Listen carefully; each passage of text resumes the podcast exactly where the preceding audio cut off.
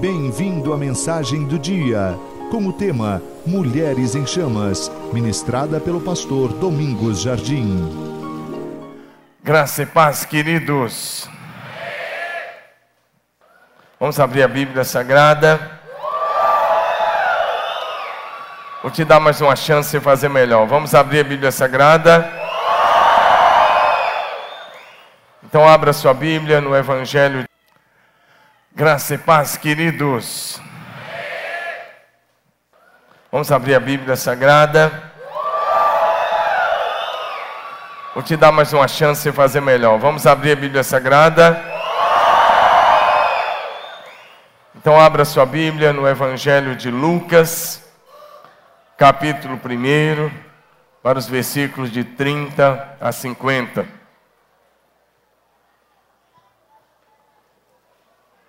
Evangelho de Lucas, capítulo 1, para os versos de 30 até o versículo 50. Depois Atos 1, 14. E depois Atos, capítulo 2, versos de 1 até 4. Vamos ler a Bíblia juntos. Você pode acompanhar. Vou procurar ler rápido, é uma leitura longa, mas necessária para a palavra dessa hora. Aí nós já estamos olhando para aquele texto onde o anjo Gabriel já estava conversando com, a, com Maria e onde ele começa a dar algumas instruções para esta moça chamada Maria, o que queria acontecer. Mas o anjo lhe disse: Não tenha medo, Maria, você foi agraciada por Deus. Você ficará grávida e dará à luz um filho, ele porá o nome de Jesus. Ele será grande, será chamado Filho do Altíssimo. O Senhor Deus lhe dará o trono de seu pai, Davi. Ele reinará para sempre sobre o povo de Jacó, e o seu reino jamais terá fim. Perguntou Maria ao anjo: Como acontecerá isso, se sou virgem? O anjo respondeu: O Espírito Santo virá sobre ti, e o poder do Altíssimo te cobrirá com a sua sombra. Assim, aquele que há de nascer será chamado Santo Filho de Deus. Também Isabel, tua parenta, terá um filho na velhice. Aquela de quem dizia ser estéril, já está em seu sexto mês de gestação. Pois nada é impossível para Deus. Respondeu Maria: Sou serva do Senhor, que aconteça comigo conforme a tua palavra. Então o anjo a deixou. Naqueles dias, Maria preparou-se e foi depressa para uma cidade da região montanhosa da Judéia, onde entrou na casa de Zacarias e saudou Isabel. Quando Isabel ouviu a saudação de Maria, o bebê agitou-se em seu ventre. E Isabel ficou cheia do Espírito Santo. Em alta voz exclamou: Bendita é você entre as mulheres, e bendito é o fruto que você dará à luz. Mas por que sou tão agraciada ao ponto de me visitar a mãe de meu Senhor? Logo que a sua saudação chegou aos meus ouvidos, o bebê que está em meu ventre agitou-se de alegria. Feliz é aquela que creu que se cumprirá aquilo que o Senhor lhe disse. Então disse Maria: Minha alma engrandece ao Senhor, e o meu espírito se alegra em Deus, meu Salvador pois se atentou para a humildade da sua serva, de agora em diante todas as gerações me chamarão bem-aventurada, pois o poderoso fez grandes coisas em meu favor. Santo é o seu nome. A sua misericórdia estende-se aos que o temem, de geração a geração. Atos 1, para o verso de número 14.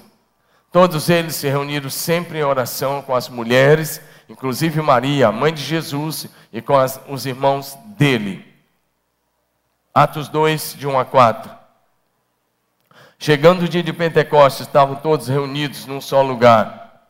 De repente veio do céu um som, como de um vento muito forte, e encheu toda a casa na qual estavam assentados.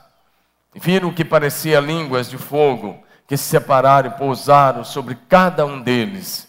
E todos ficaram cheios do Espírito Santo e começaram a falar em outras línguas, conforme o Espírito os capacitava. Diga amém. amém. Hoje, aproveitando o Dia das Mães, o tema está voltado para as mulheres. não significa que eu vou pregar apenas para as mulheres. Vou pregar para todos vocês, começando comigo mesmo. E eu espero que ao ouvir essa palavra, você responda ao Espírito Santo. Diga amém. amém. Então diga assim, levanta sua mão e diga assim, querido Espírito Santo, vem, sobre mim. Eu não ofereço, nenhuma resistência. Fala, o que o teu servo ouve. Em nome de Jesus. Amém. O tema de hoje para Jesus, então faça da melhor forma possível. Amém. Amém. O tema de hoje é mulheres em chamas para Deus.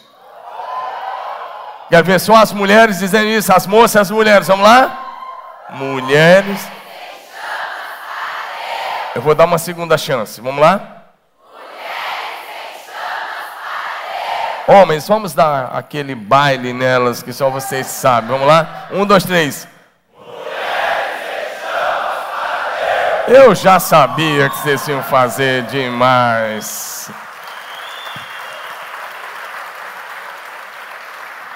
É claro que eu estou brincando, irmãs. Claro. Parabéns. Vocês são preciosíssimas. Vocês são demais. E parabéns pelo Dia das Mães, que já findou, já é noite, mas ainda estamos. E eu espero que vocês continuem sendo mães segundo o coração de Deus, deixando um legado para as próximas gerações. Diga amém. amém. Então, de novo, as mulheres. Mulheres em chamas para Deus. Vamos lá? Eu vou ministrar essa palavra e eu estou numa expectativa única de que, enquanto ministramos, o Espírito Santo vai levantar muitas de vocês hoje, muitos homens também, rapazes, moças, para algo novo nessa cidade, nessa igreja e no Brasil e entre as nações. Amém? No, no dia de Pentecostes, o Espírito Santo fez questão de quebrar uma tradição e até um paradigma que havia entre os judeus. Porque, de acordo com a tradição judaica e com aquilo que eles viviam, os ministérios principais de todo o Velho Testamento eram dados especialmente aos homens. Até Jesus, as mulheres não eram tão valorizadas. Jesus foi que valorizou as mulheres. Diga amém. amém. Por exemplo, quando você vai ver o autor, os autores dos evangelhos, narrando, por exemplo, a multiplicação dos pães e peixes, eles colocam assim: 5 mil homens, além das mulheres e crianças, ou sem contar as mulheres e as crianças. Porque eles não contavam, não contavam pessoas de 20 anos para baixo, e não contavam as mulheres, os censos eram feitos assim. O censo do deserto é assim. Mas no Pentecoste isso começou a mudar. A partir de Jesus mudou, porque Jesus colocou mulheres ao lado dele, elas caminhavam com ele nas suas jornadas de cidade em cidade. E agora no Pentecoste, Jesus fez questão de derramar do seu espírito sobre os homens e sobre as mulheres na mesma proporção. Amém? Amém? Por isso, nós podemos viver um avivamento. Por isso, nós podemos viver um avivamento onde discípulos e discípulas de Jesus podem viver a mesma unção, na mesma dimensão, no mesmo poder e ministrar debaixo da mesma graça e da mesma unção.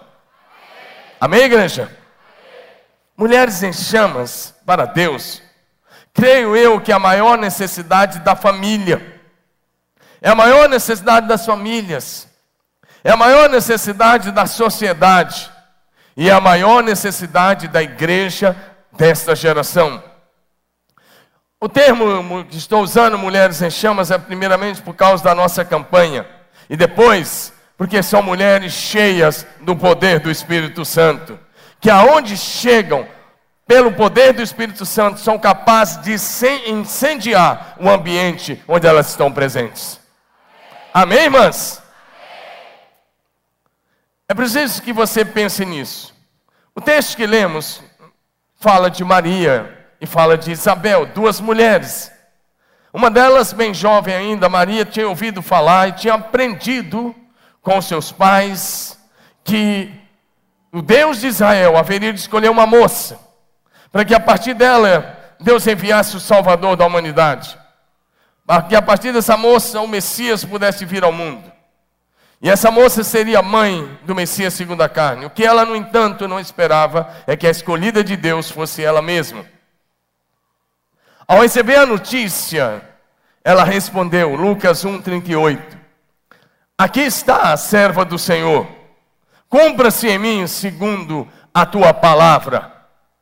Cumpra-se em mim conforme a tua palavra. Nós vemos nessa resposta que Maria era uma moça, primeiramente, obediente a Deus, uma moça de fé, cheia de fé e do Espírito Santo, uma moça submissa a Deus, corajosa uma moça determinada que sabia que poderia enfrentar a discriminação da sociedade, porque ela ia ter que enfrentar uma gravidez e ela ainda não estava é, oficialmente casada, ela estava com um compromisso de casamento com José. Mas ela confiava. Quando o anjo disse: O Senhor é contigo, ó, o poder do Altíssimo vai vir sobre você.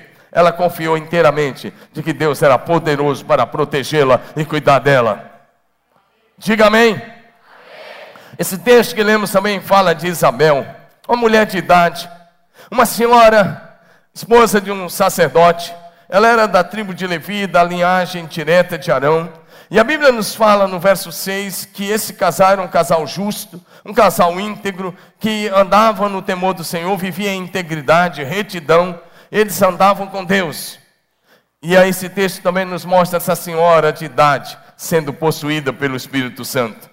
De maneira que nós temos diante desse texto duas mulheres, uma senhora e uma jovem, bem jovem, mas as duas sendo possuídas pelo Espírito Santo de Deus. Isso te diz alguma coisa, minha irmã? Isso te diz alguma coisa, moça? Você diz que Deus não importa a sua idade. Samuel foi chamado bem jovenzinho, mas Moisés foi chamado aos 80 anos e ainda exerceu um ministério de 40 anos de idade. Levante sua mão e diga assim: a promessa de uma vida na plenitude. Bonito, vocês vieram adorar, diga a promessa, de uma vida na plenitude do Espírito Santo. Diga, é para mim hoje. Aleluia. Então quero olhar algumas coisas sobre essas mulheres não apenas sobre Maria, Isabel, mas vamos mencionar várias delas da Bíblia, da história do cristianismo e até mesmo da história contemporânea. Vamos ver isso? Em primeiro lugar, mulheres em chamas, porque são cheias do fogo do Espírito Santo. Diga amém. amém. A minha expectativa hoje à noite é que o Deus que enviou literalmente fogo lá no Monte Carmelo, sobre o holocausto que Elias havia organizado, sobre aquele holocausto, que Ele envie o fogo do Espírito Santo sobre a tua vida, não para te destruir, mas para te levantar, para ser um referencial de Deus no meio dessa geração. Mulheres cheias do fogo do Espírito, eu estou me referindo ao que Jesus, João Batista profetizou e Jesus confirmou. João Batista disse: Ele vos batizará com o Espírito Santo e com fogo. Amém, amados? Em Lucas 1,35, enquanto Maria estava conversando, o anjo Gabriel chegou até Maria na cidadezinha de Nazaré. E ele começa a conversar com ela, dizendo: Você é agraciada, você é abençoada, você foi escolhida, você vai ser mamãe. E claro, ela era uma moça virgem, ela não tinha tido relação sexual com nenhum homem. Ela disse: Como é que isso vai acontecer? O anjo olhou para ela e disse: Descerá sobre ti o Espírito Santo, e o poder do Altíssimo te envolverá. Vocês vieram adorar? Vira para o seu vizinho de cadeira e diga: Descerá sobre ti o Espírito Santo e o poder do Altíssimo te envolverá. Presta atenção numa coisa. O risco que você corre é se acostumar com o sagrado. E mais uma vez passar de um culto como se não fosse para você. Esse é um dos riscos. O outro risco é você estar assistindo esse culto aqui ou pela internet e você falar, pastor, eu já sou nascido de novo. Eu sou convertido, eu tenho o Espírito Santo. Eu quero dizer, eu sei disso. Mas olha para mim. Deus é uma trindade: Pai, Filho e Espírito Santo. E quando o Filho esteve aqui na terra, Ele é o autor e consumador da nossa fé. Ele é o autor da nossa salvação. Ele e o Espírito Santo são um. Mas houve um dia, é, lá no Jordão, em que o Espírito Santo veio sobre ele de forma corpórea, como uma pomba. E eu quero dizer uma coisa: se o Filho de Deus precisou da unção, ser cheio do Espírito Santo, andar no poder do Espírito Santo, ser governado pelo Espírito Santo, quem sou eu e quem é você para achar que já sabe tudo? Quem sou eu? Quem é você?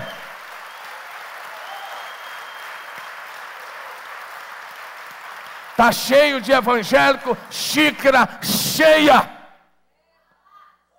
Dizendo, ah, eu já sei, eu já ouvi. Ah, até um dia eu tive uma emoção, minha mão tremeu assim. Ah, eu fui lá. Ah, eu, eu tive um tremelico. Eu não estou falando disso. Eu estou falando de algo que vai te impulsionar e vai te levar a fazer aquilo que você nunca fez para Deus, que vai te encher de poder, de graça, de sabedoria e de autoridade espiritual.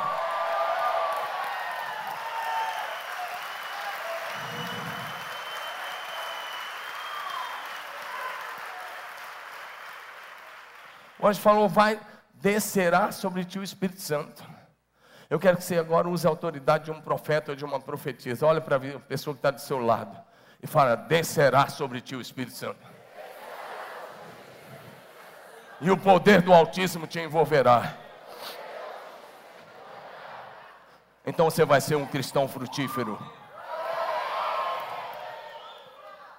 Diga de novo: descerá sobre ti o Espírito Santo.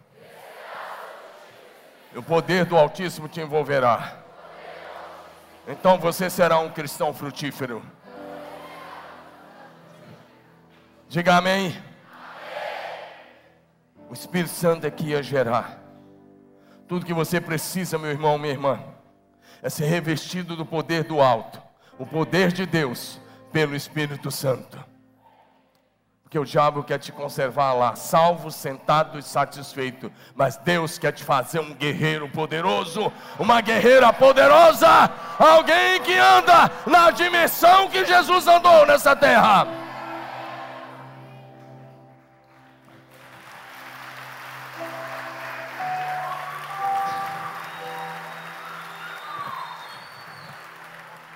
Mulheres em chamas, homens em chamas são pessoas cheias do poder de Deus.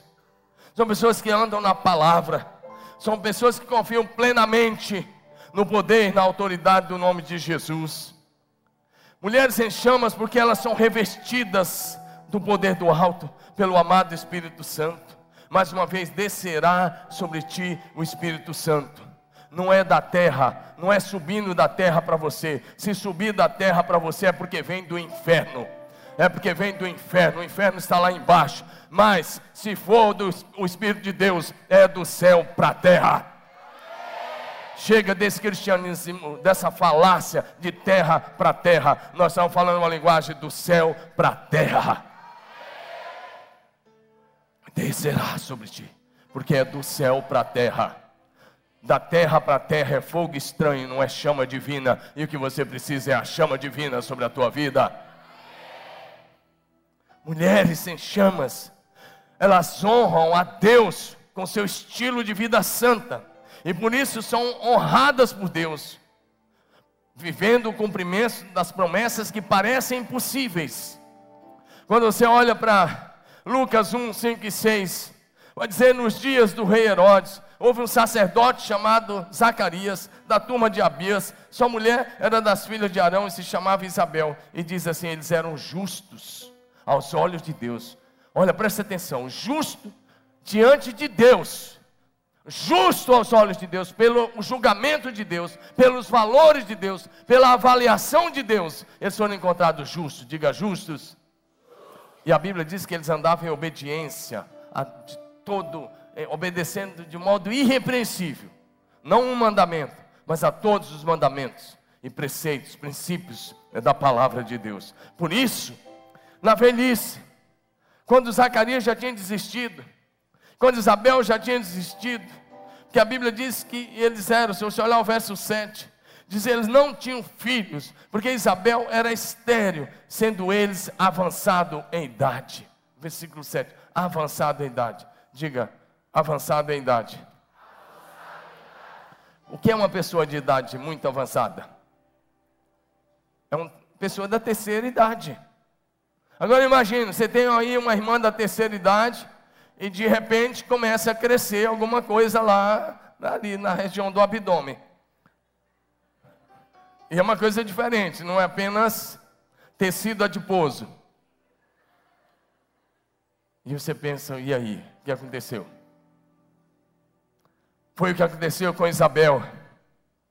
Ela está vivendo um tempo, ela está vivendo um deserto, deserto, deserto. Orou, chorou, implorou, suplicou. E parece que o deserto não ia ter fim. Mas um dia o anjo Gabriel disse: Zacarias, tua oração foi ouvida. Você vai ser papai e Isabel vai ser mamãe. E aí ele está tão incrédulo porque o tempo tinha passado. Ele disse: então você vai ficar mudo nove meses. Nove meses. Mas vai ser papai. E vem João Batista. Diga aleluia. O precursor de Jesus, o homem que ia batizar Jesus.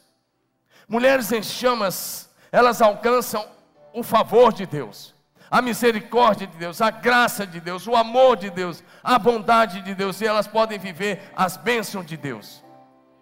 Lucas 1, 28.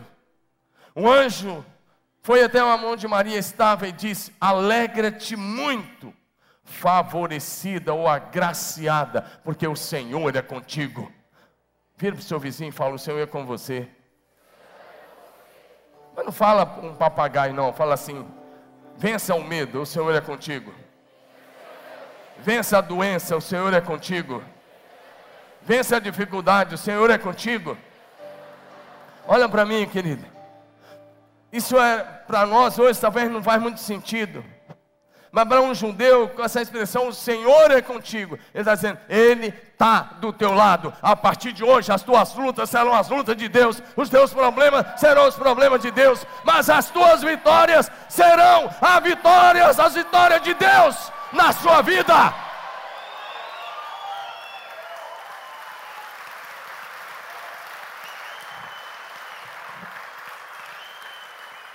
E aí o anjo diz no verso 30: Não tenha medo, você achou graça. Vira para o seu vizinho e fala: Não tenha medo. Você achou graça aos olhos de Deus. Amém? Mulheres em chamas, elas têm uma grande visão. Elas não enxergam apenas aquilo que está diante dos olhos físicos, elas vão além. Elas são guiadas por uma grande visão. Elas são dirigidas por grandes projetos elas são governadas pelo Espírito Santo de Deus, mas elas não param onde elas estão, elas enxergam além. Por isso elas podem deixar um grande legado para as próximas gerações. Uma mulher chamada Ame, é mais ou menos isso, portuguesado. É, eu não vou falar que nem você. Amy Semple, evangelista dos anos 20, 1920, 1930 em Los Angeles, Estados Unidos. Essa mulher foi a primeira mulher a ter um seu próprio programa de rádio. Veja bem, nos Estados Unidos, até 1900 e alguma coisa, as mulheres nem votar não votavam. Aqui no Brasil também foi Getúlio Vargas que colocou o voto para as mulheres e, e a carteira de trabalho. Foi de 1930 e pouco para cá. E lá nos Estados Unidos também não era muito diferente. As mulheres não votavam, as mulheres eram discriminadas, elas eram destinadas a ser apenas o que alguns sarristas sem graça falam, apenas motorista de fogão. Mas isso não tem graça nenhuma, porque Deus não trata assim. Amém, amados? Amém, amados? Deus nunca tratou assim. Essa mulher, com uma grande visão, começou a igreja quadrangular em Los Angeles, Estados Unidos. Ela teve um excelente ministério de libertação e cura. Ela construiu um templo para 5 mil pessoas sentadas. Ela dirigia e pregava em 21 cultos por semana. Escute, mulheres, 21 mensagens por semanas. Escutem, homens que reclamam quando tem que pregar duas vezes na semana. 21 mensagens por semana. E as milhares de pessoas faziam fila para ouvir. Ela começou a, a mensagem dela tinha quatro pontos sempre. Jesus Cristo veio. Jesus Cristo morreu na cruz, Jesus Cristo ressuscitou e Jesus Cristo voltará. E por causa desses quatro pontos, eles começaram a chamar a igreja de Evangelho Quadrangular. E ela fundou a igreja quadrangular. A igreja quadrangular hoje está em 147 países do mundo. E são mais de 68 mil igrejas ao redor do mundo. Tudo isso porque uma mulher se tornou uma mulher em chamas para Deus, lá em 1920. Olha para mim, mulheres, eu quero saber de uma coisa: tem alguma mulher aqui que vai se levantar em nome de Jesus de uma vez para sempre e vai dizer: Senhor, eu vou ser uma mulher em chamas, custe o que custar, aconteça o que acontecer.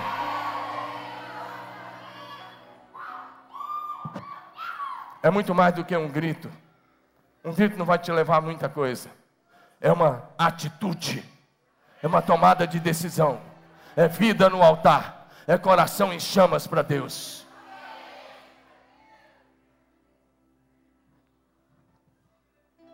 É muito mais do que emoção, é uma decisão.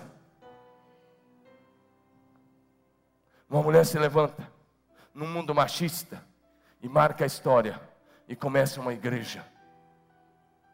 Onde estão os homens aqui? que vão tomar atitude de ser homens, homens, homens de Deus, que vão se deixar queimar no altar do Senhor, até o último fôlego de vida.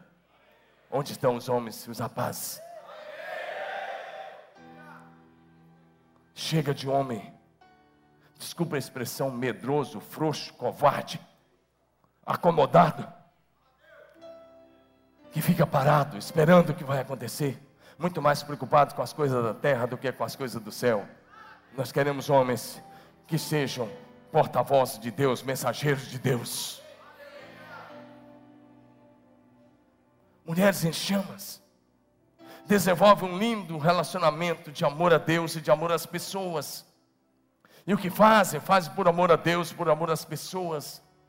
Sempre com um coração quebrantado, coração contrito, agradecido e um coração dedicado ao serviço de Deus.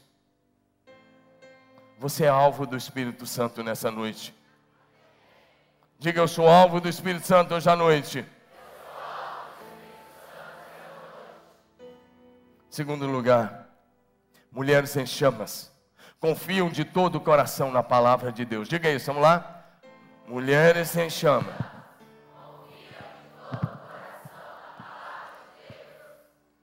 Lucas 1, 38. O anjo Gabriel está falando com Maria. Ele não precisou dar uma aula. Ele não precisou desenhar. Ele não precisou, ela só perguntou como é que vai ser. Ele disse: descerá sobre ti o Espírito Santo. O poder do Altíssimo vai te envolver.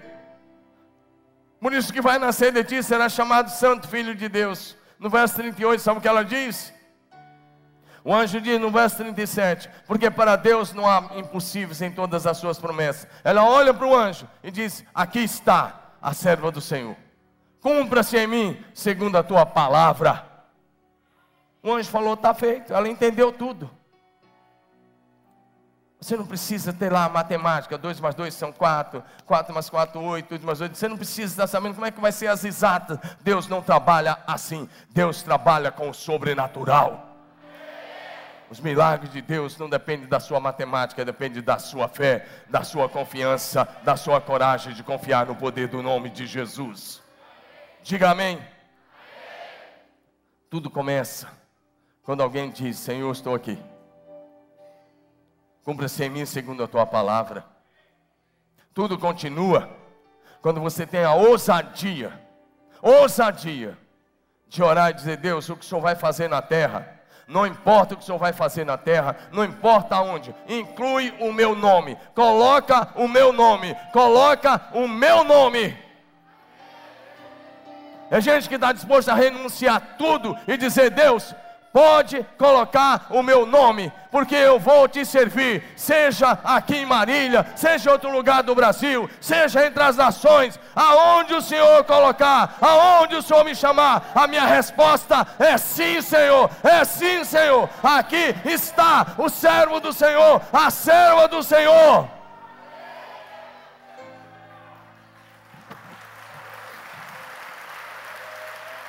É uma decisão de fé. É uma decisão de coragem.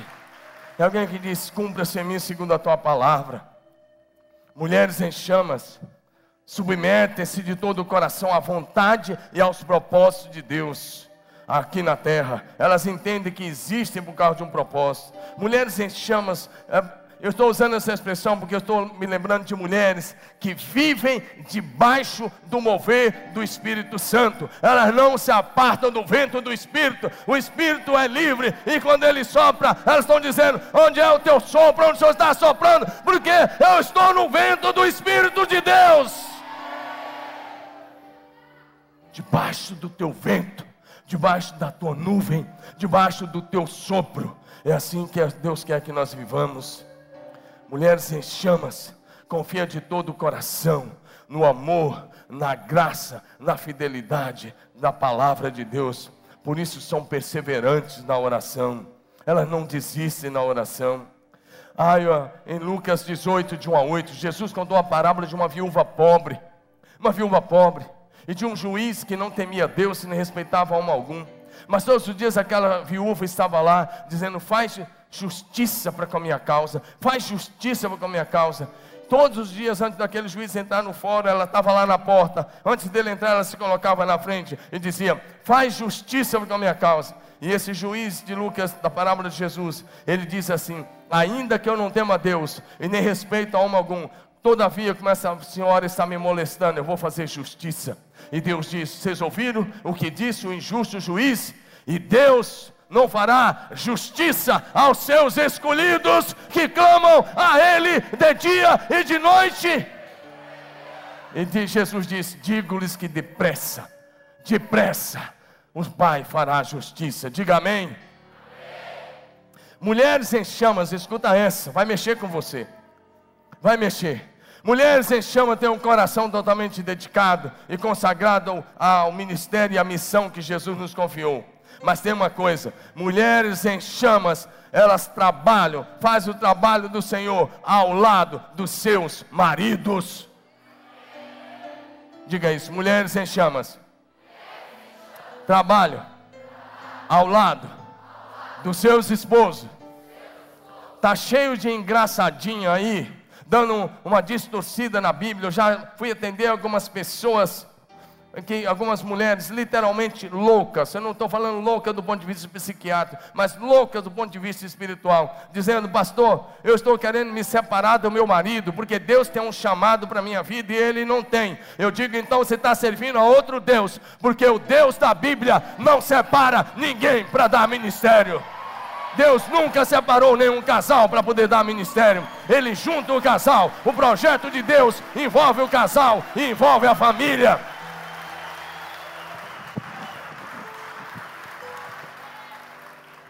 Se Deus te chamou, minha irmã, e não chamou o teu marido, então dobre o teu joelho, começa a orar, vai para o jejum, vai para a oração, fica diante de Deus, porque logo, logo, o Deus que te chamou vai chamar o teu marido, o teu marido, ele é o cabeça da casa e é com ele que você vai ter o teu ministério. Porque se você quebrar o teu casamento, você não terá ministério, coisa nenhuma. Você vai começar fracassando. Eu gosto, aí eu estou lembrando de Priscila e Áquila. Áquila e Priscila. Áquila, o esposo, um casal fantástico. Atos 18 nos fala sobre ele. Eles foram ao encontro de Paulo lá em Corinto. Eles tinham, tiveram que sair de Roma. E eles foram ao encontro de Paulo. Em Atos 18, 18 fala desse relacionamento deles com Paulo. E aí eles se tornam companheiros de viagem de Paulo. Onde Paulo ia, naquela, naquele período, Áquila e Priscila iam juntos. Interessante que eles vão até de navio, vão para Síria. Atos 18, verso 18 e verso 26. E lá está a, a Priscila e o Áquila ao lado do apóstolo Paulo. Em Romanos 16, 3, Paulo agradecendo muita gente, ele diz assim: saúdem a Áquila e Priscila e a igreja que se reúne na casa deles. Ministério junto, missionário ao lado de Paulo, igreja junto, eles cuidando. Diga amém. amém. Diga o ministério. Diga o ministério. É do casal, é da família. Diga amém. Diga o Deus da Bíblia. Diga bonito, Deus da Bíblia. Detesto o divórcio. Detesto o divórcio abomina o divórcio. Diga o Deus da Bíblia, não quebra casamentos. O Deus da Bíblia restaura casamentos, restaura a família e levanta a família restaurada para o ministério. Diga aleluia! Aleluia!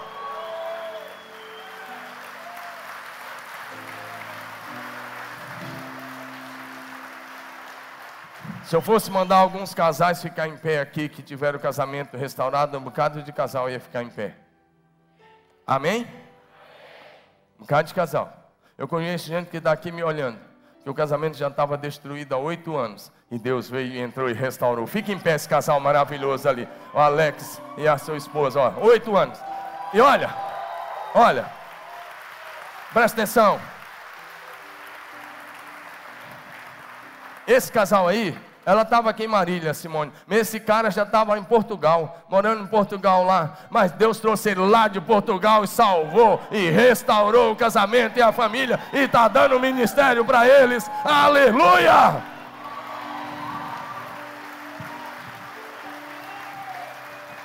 Deus é assim. Traz dos confins da terra e restaura. E depois dá o ministério. Então para com esse negócio que você tem ministério e teu marido não tem. Isso é tolice, engano. Diga amém. amém. Terceiro lugar. Mulheres em chamas experimentam grandes milagres de Deus. Diga isso, vamos lá, todos vocês, vamos lá.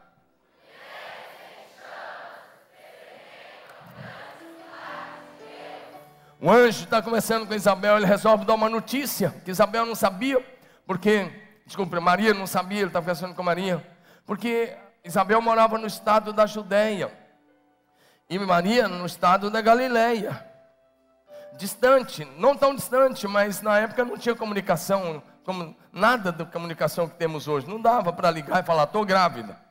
E ninguém chegou lá para contar.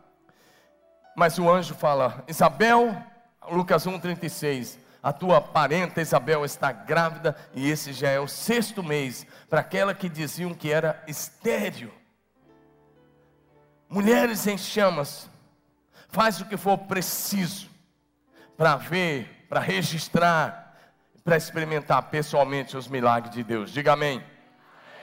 Aí Maria, no Lucas 1, 39 e 40, Maria resolve fazer essa longa viagem.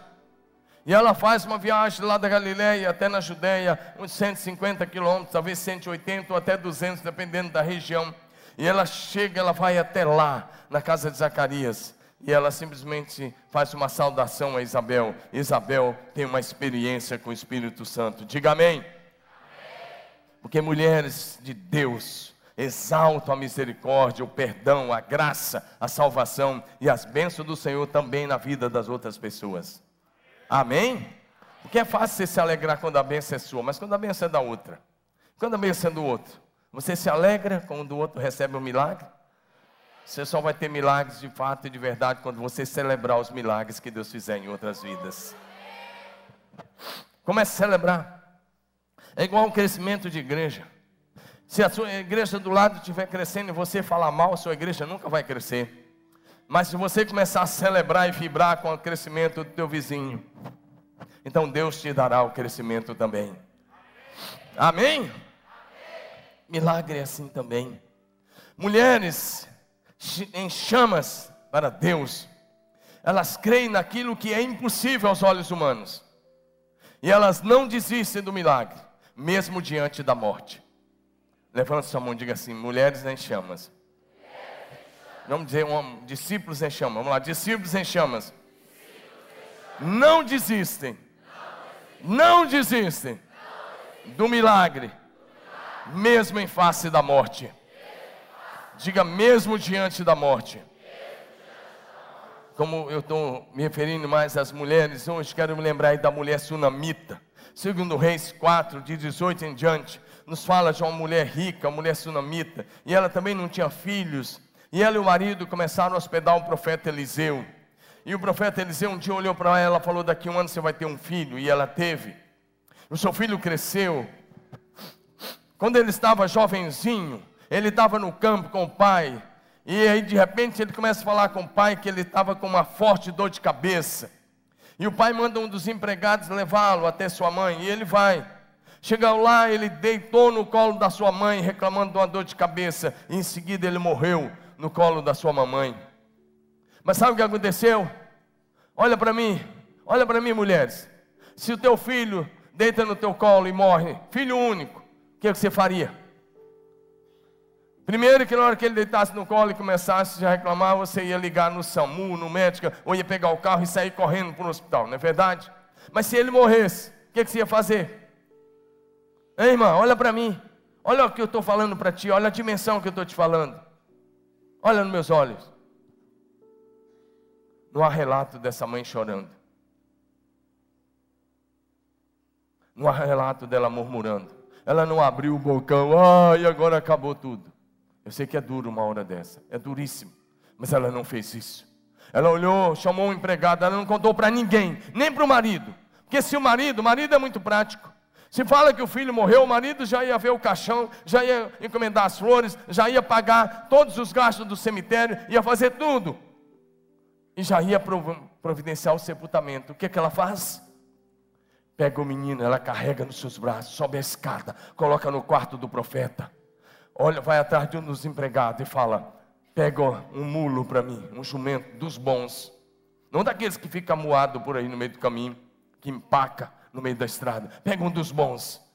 E ela monta, e ela vai direto para a casa do profeta Eliseu, que era longe, e ela vai, vai até a casa do profeta. O profeta sai e vê que a sunamita está vindo ao seu encontro. Ele olha para o seu ajudante, ele diz: Vai ao encontro do marido da, da sunamita, pergunta se está tudo bem. E ele vai, e o, o candidato a profeta pergunta: Como está teu marido? Está tudo bem? E ela fala: Tudo bem. E seu filho, tudo bem? E ela fala, tudo bem, está literal na Bíblia. Ela diz, tudo bem. Como tudo bem? Se ela deixou o filho morto lá no quarto. Mas pela fé, mulheres cheias de fé, mulheres de Deus, mesmo encaram a morte pela fé e vencem em nome de Jesus. Onde estão as mulheres de fé aqui hoje à noite? Que é fácil, né? Você está no culto e dizer eu tenho fé, mas na hora da prova. Na hora da prova. Sabe o que ela disse?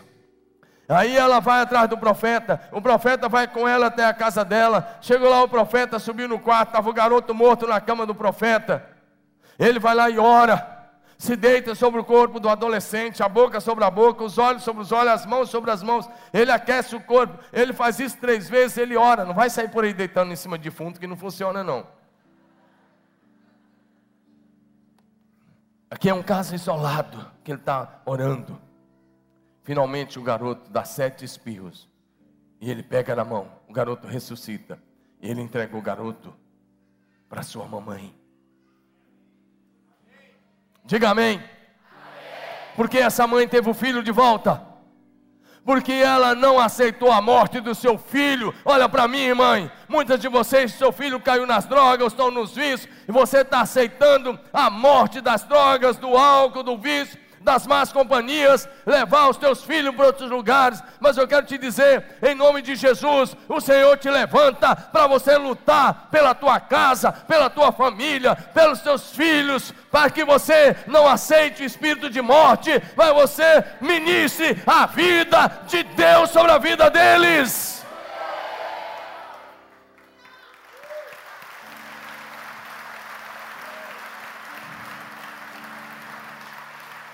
Eu sei que o diabo tem chegado para muitas de vocês e tem dito: não tem mais jeito, não tem mais jeito, é o fim, não tem mais jeito. Olha teu filho lá, tua filha, olha lá onde ela está, olha o que ela está fazendo, olha o pecado, não tem mais saída. Pode dizer que para o diabo não tem mais jeito mesmo, mas para Jesus não há impossíveis em todas as suas promessas. Seu filho tem jeito, sua filha tem jeito, seu marido tem jeito, mesmo que ele esteja em outro país, ore, porque o Deus da Bíblia é o mesmo ontem, hoje e eternamente, e Ele vai restaurar o teu casamento, e a tua vida e a tua família. Diga amém. Mulheres em chama não temem nem diante da morte. Deixa eu dar mais um exemplo. As mulheres da igreja de Jope tinha uma igreja lá em Jope. Jope é ali ao lado da grande Tel Aviv, está lá a cidade de Jope até hoje. E elas tinham uma, uma líder lá na igreja, uma mulher muito especial, chamada Tabita, mas no grego Dorcas. E a Dorcas adoece e morre. Mas as mulheres se recusaram a sepultar. Adoro, por favor, meu filho, projeta Atos 9, de 36 a 42 elas se recusam a, a, a sepultar. Olha uma discípula chamada Tabita, em grego Dorcas. Ela se dedicava a praticar boas obras. Vai próximo versículo. E ela adoeceu e morreu. Mas o que, é que as mulheres fizeram? Você vai ver que foram as mulheres daqui um pouquinho. Elas não, não levaram para sepultar. Elas falaram: não, nós não vamos sepultar. Elas colocaram no quarto no andar de cima. Ah, elas tinham lido a história de Eliseu. É provável que elas tinham lido a história da sunamita. E elas pegam a, a Dorcas e coloca no andar de cima. E aí fizeram uma viagem, mesma coisa. Fizeram uma viagem atrás do Pedro. Eles vão atrás do Pedro. Pedro estava aí, em Lida. E eles mandam buscar Pedro lá. E o Pedro vai lá. E mandaram dos homens e diz: Não te demore, venha ter conosco. Passaram várias horas, a mulher está morta. Pedro foi com eles. Quando chegou, foi levado para o quarto do andar superior. Olha aí, quem que estava cercando o corpo e não desistindo? Diga as viúvas. Diga as viúvas. As viúvas rodearam Pedro chorando e mostrando-lhe os vestidos e as roupas que a Dorca tinha feito quando ainda estava com elas. Eles falam, Pedro, nós, não, nós seguramos as pontas até aqui, agora é com você. Vai lá, Pedro. Nós precisamos dela conosco. E o Pedro vai. Olha o que o Pedro faz. Pedro manda sair as pessoas saíram do quarto, se ajoelhou e orou. E voltando-se para a mulher morta, diz: Tabita, levante-se. Ela abriu os olhos e vendo Pedro, sentou-se. Verso 41. Tomando-a pela mão, ajudou a pôr-se em pé. Então, chamando os santos e as mulheres viúvas, apresentou-a viva. Verso 42. Este fato tornou conhecido em toda a cidade de Jope, e muitos creram no Senhor. Dá um glória a Deus aí, meu irmão.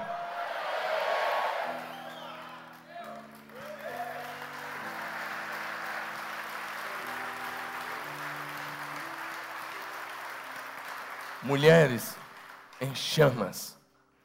Nem a morte pode parar. Você pode levantar a mão e dizer isso? Diga, nem a morte. Nem a morte. Pode parar. Homens e mulheres. Discípulos em chamas para Deus. Diga aleluia. Diga não há impossíveis. Levanta sua mão, diga não há impossíveis. Diga para Deus não há impossíveis em todas as suas promessas. Lucas 1:37. Mulheres em chamas lutam pelos seus filhos. Mais uma vez, agora eu quero lembrar agora de Joquebede, mãe de Moisés. Moisés nasceu num período que era proibido nascer meninos.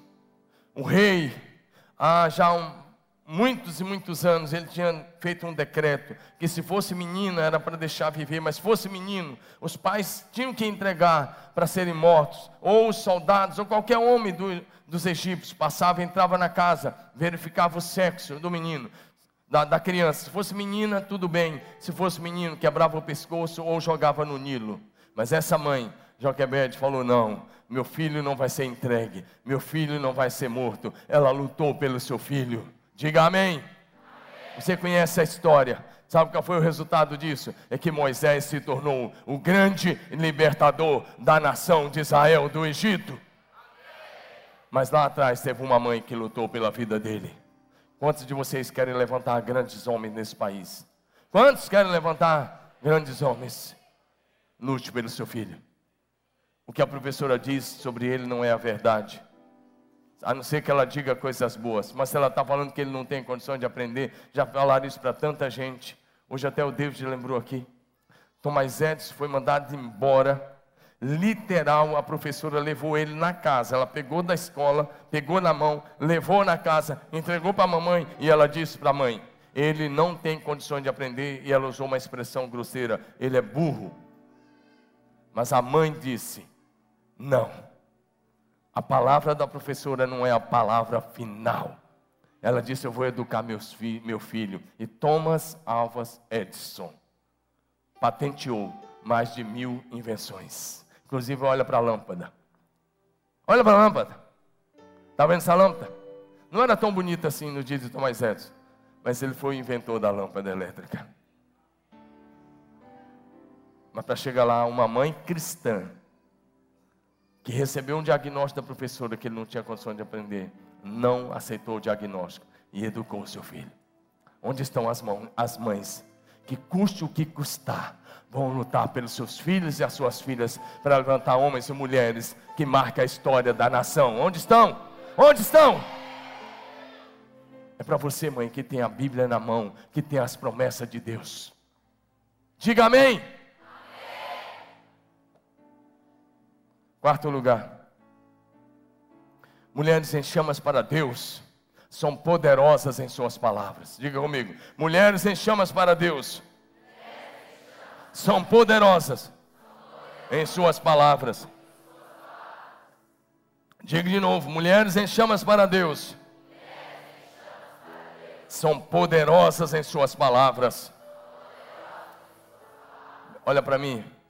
Você tem o dom de línguas dado pelo Espírito, você ainda está no dom da língua. Porque se você estiver no dom da língua, sua palavra não vai ter poder nenhum, a não ser o poder da destruição e de levar a morte e não a vida. Mas se você estiver no poder do Espírito Santo, a tua palavra vai produzir vida, vai produzir bênção, vai produzir transformação, vai manifestar a glória de Deus. Porque a morte e a vida estão no poder da língua. Diga amém. Quando Maria entrou na casa de Isabel, já preguei sobre isso esse mês, por isso eu não vou me ater tanto, mas quando ela entra na casa de Isabel, depois de uma viagem longa, exaustiva, cansada, ela diz talvez só Shalom, Lucas 1, 41.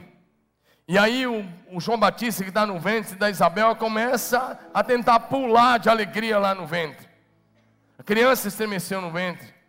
Até a criança responde. E aí o texto vai dizer que Isabel ficou cheia do Espírito Santo no mesmo instante. Olha para mim, querido. Lá na célula, lá no discipulado 1, sabe o que, que devia acontecer? Sem você esforçar, sem você botar a mão, só de você olhar para sua discípula, ela tinha que ser cheia do Espírito Santo. E o mesmo para os homens, só de você olhar para ele e começar a conversar, eles tinham que cair no temor do Senhor. O temor do Senhor tem que cair no coração dele. Charles Finney às vezes chegava em alguns lugares. E as pessoas às vezes até queriam rir dele. Ele parava e ficava olhando. E de repente as pessoas começavam a cair, confessando os seus pecados. Quando você chega em algumas rodinhas, o papo muda ou o papo continua? E você faz parte do papo das piadinhas? Que até usa o nome de Deus em vão? Ou onde você chega, o ambiente muda? Não porque chegou chato, mas porque chegou o homem de Deus, a mulher de Deus. Amém? Amém? Amém? Eu digo uma coisa para você. Dificilmente alguém conta uma piada indecorosa perto de mim. Que eu me lembre há muitos, muitos anos, que graças a Deus não ouço. Porque quando eu chego a algum lugar, eles olham e falam, o pastor está aí. E o papo tem que mudar. Não porque o pastor, o título está lá. Mas porque tem um homem de Deus no meio deles. Quando você chegar nos lugares, tem que mudar. Tem que influenciar. Diga amém. Mulheres em chamas. São pessoas que ouvem o Espírito Santo. São possuídas por Ele. São governadas por Ele. São influenciadas por Ele. Mulheres em chamas. Podem abençoar milhares e até milhões de vidas. Vocês estão no culto ou não? Essa mensagem é para você? É para você? É para te tirar do marasmo, para te levar a ser uma mulher de Deus, um homem de Deus. Porque o que eu estou pregando aqui vale para homens e para mulheres. Diga amém. Catherine Kuhlman, uma mulher que veio depois daquela mulher que fundou a igreja quadrangular. Ela, ela foi muito usada nos anos 60 e 70. Nos anos 60 e 70, começa lá nos anos 50. Uma poderosa avivalista. Uma mulher que trabalhava com cura e libertação. Muito forte nessa área. Os cultos dela normalmente começavam às 9 horas da manhã. Mas às 5 horas da manhã, debaixo de neve. E às vezes frio, muitos graus abaixo de zero. Havia uma fila já de milhares de pessoas, 5 horas da manhã. E o templo, o prédio ia abrir às 8, 8 e meia da manhã. E as pessoas já estavam na fila às 5 da manhã para ouvir Catherine Kuhlman. Dizem, dizem as estatísticas, que ela, em nome de Jesus, realizou milagres que curou mais de um milhão e meio de pessoas. Agora, qual é o próximo nome dessa lista, irmã? Irmã, qual é o próximo nome dessa lista? Qual é o próximo nome dessa lista, meu irmão? De que adianta eu e você sabermos de tudo isso, sabermos da história dos avivamentos, dos avivalistas, e a gente ficar apenas assistindo. Deus nos chama para a gente fazer as mesmas coisas hoje. Eu desejo, meu irmão, minha irmã, eu desejo, minha irmã, que o próximo nome dessa lista de avivalistas seja o seu nome. Seja o seu nome. Seja o seu nome. Seja o seu nome.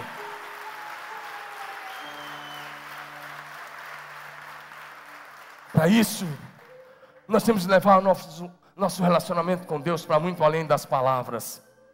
E começar dizendo: Deus, aconteça o que acontecer, aconteça o que acontecer, aconteça o que acontecer.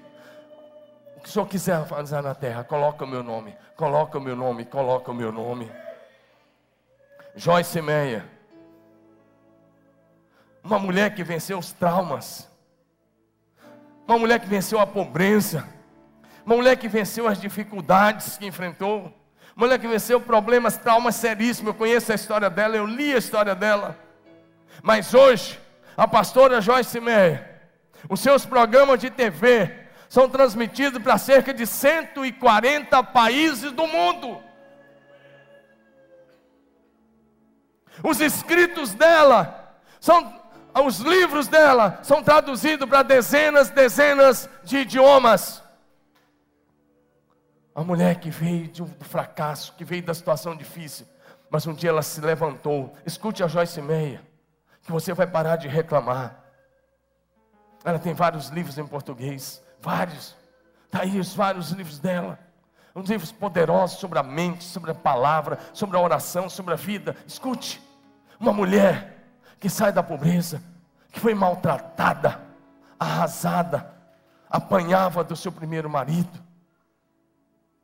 Mas ela, ele não era convertido nem ela, e ela se converte, e ela vem, e ela se casa, e ela estabelece uma família, e ela tem um ministério mundial. Diga amém. Então, meu irmão, para de reclamar, para de falar que você não pode porque você é pobre, para de falar que você não pode porque você não sabe, para de falar que não dá porque você não tem. O Deus da Joyce Meia é o seu Deus, é o nosso Deus.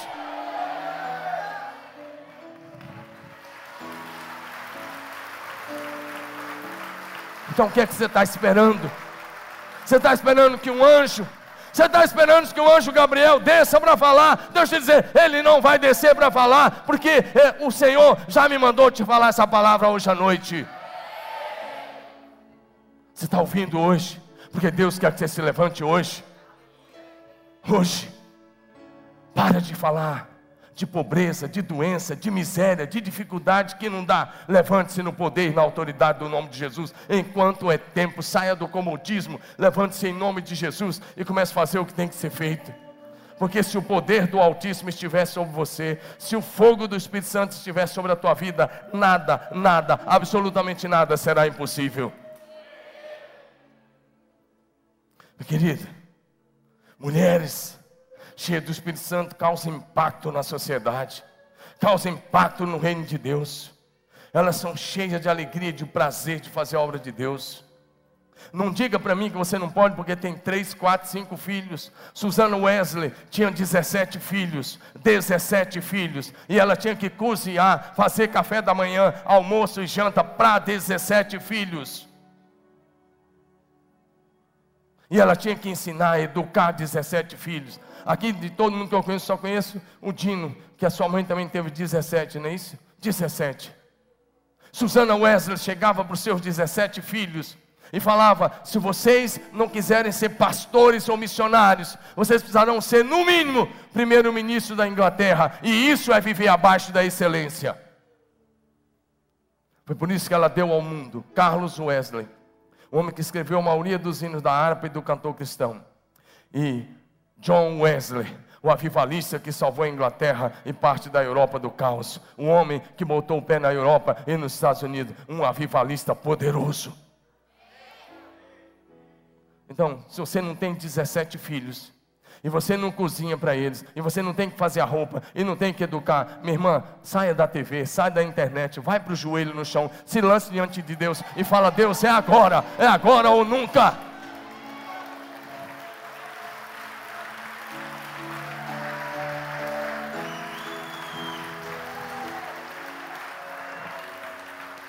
Porque o dia que você chegar diante de Deus e falar, não deu porque eu tinha um monte de filho, você está dizendo que teu filho é maldição? Não, teu filho não é maldição, teu filho é bênção. Teu filho não é empecilho, teu marido não é empecilho, empecilho é você mesmo. Levante-se hoje no nome de Jesus, na autoridade de Jesus e fala: atrás nunca mais. Eu vou ser uma vivalista nesses dias. Meu irmão, a vida está passando muito rápido. É agora ou nunca. É agora ou nunca. Sabe, eu quero me lembrar aí de Débora. Débora, juiz, profetiza em Israel. Juízes 4. Juízes 4, de 4 a 10. Ela está vivendo um tempo difícil. O machismo imperando de todo lado, mas essa mulher se levanta como profetiza. E ela chega para um camarada, um homem líder, um juiz, Baraque. E ela fala: Vai, você vai fazer a guerra, as guerras do Senhor, você vai livrar Israel do ataque dos seus inimigos, vai. Deus está te mandando, Deus vai entregar os inimigos na tua mão, Baraque. E esse cara, o Baraque, um homem de Deus, mas olha para mim, um cara muito mais medroso do que a mulher, muito mais medroso do que a Débora. A Débora não tinha medo nenhum. Ele chega para ela e fala: salvou para a batalha. Nós estamos falando de batalha de, que tinha espada, que tinha lança, que tinha flecha, que tinha pedras, que jogavam de fundo, que tinha tudo. E ele fala para ela: só vou se você for comigo.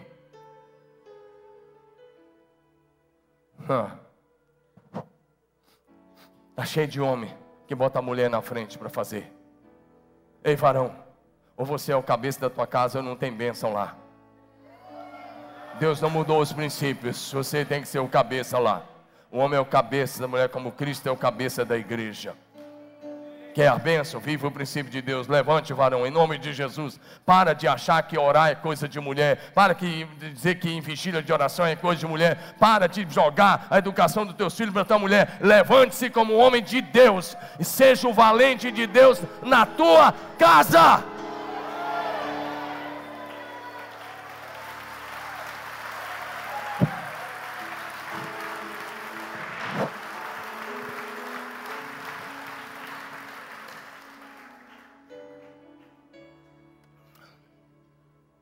E ela vai para a guerra. Mulher guerreira. Onde estão as mulheres guerreiras do Senhor aqui hoje à noite? Guerreira! Ah, essa Débora é demais. Ela fala, eu vou. Ela disse: Olha, tem uma coisa, Baraque, eu vou. Deus vai dar a vitória, mas a glória da vitória não vai ser tua, vai ser minha, porque uma mulher está indo para a guerra. Isso é vergonhoso para você, rapaz. E ela vai para a guerra, e Deus deu a vitória. E Débora é exaltada em Israel, porque partiu para a linha de frente. Onde estão as mulheres guerreiras do Senhor, que guerreiam espiritualmente, que tem um quarto de guerra, e lá no seu quarto de guerra batalham as batalhas do Senhor, e lutam pela sua casa, pela sua igreja e pela sua família. Onde estão elas? Onde estão? Onde estão? Eu quero enumerar uma outra mulher que vocês conhecem bem. Ana Paula Valadão Bessa. Uma jovem que bem jovenzinha começou diante do trono. O ministério diante do trono. Lá no, no final de 1997, 1998, lançaram o seu primeiro CD. E essa jovem eu conheço ela bem ela é o tamanho, vocês conhecem a minha filha Renata, ela é o tamanho da Renata, tamanho da Aninha. Uma mulher de estatura pequena, mas uma gigante de Deus nessa nação, que mudou a história da, da adoração no Brasil. Em 2002, em 2002, em julho de 2002, Ana Paula com o grupo diante do trono colocaram 1 milhão e 200 mil pessoas na esplanada do ministério em Brasília. 1 milhão e 200 mil pessoas que ficaram lá em pé das 5 da tarde até meia-noite.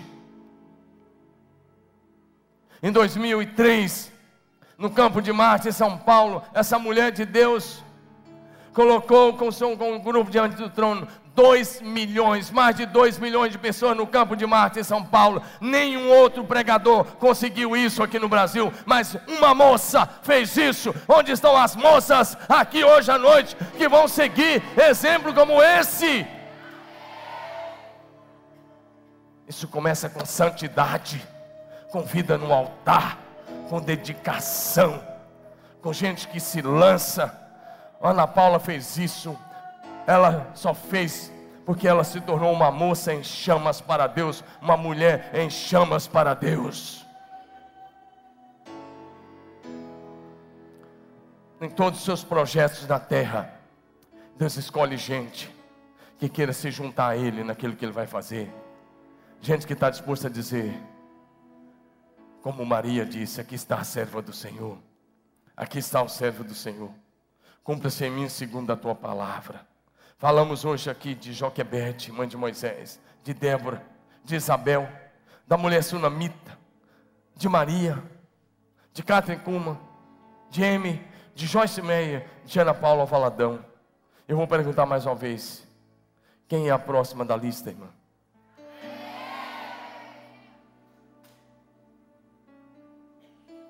Mesmo você a próxima da lista?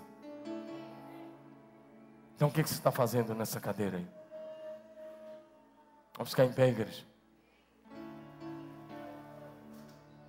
Meu irmão, nós falamos de tanta gente. Quem é o próximo da lista, meu irmão? O que você está fazendo aí? Pessoal do louvor, vem para cá. Chega de apenas cantar sobre as grandes coisas de Deus, de apenas falar. Deus nos chama para um tempo diferente. Deus nos chama para viver essa realidade. Deus nos chama para sermos continuadores. Eu creio que eu preguei para todos que estão aqui hoje à noite. Eu tomei uma decisão. E essa decisão foi renovada esses dias como nunca antes. Eu tomei uma decisão de ser um homem em chamas para Deus. Eu tomei uma decisão. Essa campanha eu não estou fazendo marketing. Essa campanha é o que Deus tem colocado no meu coração. No livro que nós estamos estudando, tem dois capítulos, capítulo 8 capítulo 9, fala de George Whitfield. Um homem, um homem simples, um homem que passou por sérios problemas de saúde mas um homem que na época não tinha nada da comunicação que temos hoje, nada. E ele pregava para 20 mil, para 30 mil, para 50 mil, e a voz dele era ouvida a até um quilômetro e meio de distância. E quando a igreja não queria, ele foi pregar para os mineiros do carvão. Ele foi pregar para os pobres, para os rejeitados, na, na, no Reino Unido todo, país de Gales, Inglaterra, Estados Unidos. E a última coisa que ele fez foi pregar. Quando a saúde já não dava mais, ele ainda pregava três vezes por dia, sermões de duas horas. No último dia ele está lá tão cansado, e ele está jantando, e chega uma multidão dizendo: Queremos ouvir vocês, queremos ouvir o Senhor pregar, queremos ouvir. Ele acende uma vela, e ele vai subindo, porque ele está muito doente, ele está muito cansado. Mas ele lembra, eu tenho que pregar. Coloca a vela na janela e pregou até a vela se apagar. Em seguida foi para a cama e às seis horas da manhã se levantou na glória. Porque literalmente ele se deixou queimar. Um homem chamas para Deus. Um homem chamas para Deus. Há muito tempo eu venho dizendo: eu não quero me aposentar. Não quero me aposentar. Lugar do homem de Deus, da mulher de Deus, não é aposentado com um controle remoto na mão assistindo TV. Lugar do homem de Deus é queimando no altar de Deus. É queimando no altar. É uma vela até que ela se apague. A última coisa que eu vou fazer na vida é pregar. Eu vou orar e vou pregar. E se um dia vocês ouvirem que o pastor Domingos morreu, saiba que ele estava orando e depois pregou porque eu vou pregar até quando tiver fôlego de vida. Vou dar minha vida. Estou dando e vou dar no altar. Custe o que custar. Aconteça o que acontecer. Não estou em busca dos prazeres dessa terra. Eu estou em busca do avivamento gerado no céu e operado na terra pelo Espírito Santo. Eu quero ver uma igreja em chamas. Meu irmão, minha irmã, responda ao Espírito Santo. Você não veio aqui hoje para ouvir uma mensagem. Você veio para ser confrontado. Você veio para ser confrontado pelo Espírito Santo. E ele já te falou. Nós vamos cantar uma canção. Mas eu quero dizer uma coisa para você, meu querido. Se você não responder o Espírito Santo, você vai se tornando indiferente, indiferente. E aqui não é lugar para indiferente. Aqui não é lugar para quem não responde o Espírito Santo. Aqui é para quem responde a Ele. É para quem diz: Eu estou aqui. Eu estou aqui. Usa-me como o Senhor quiser.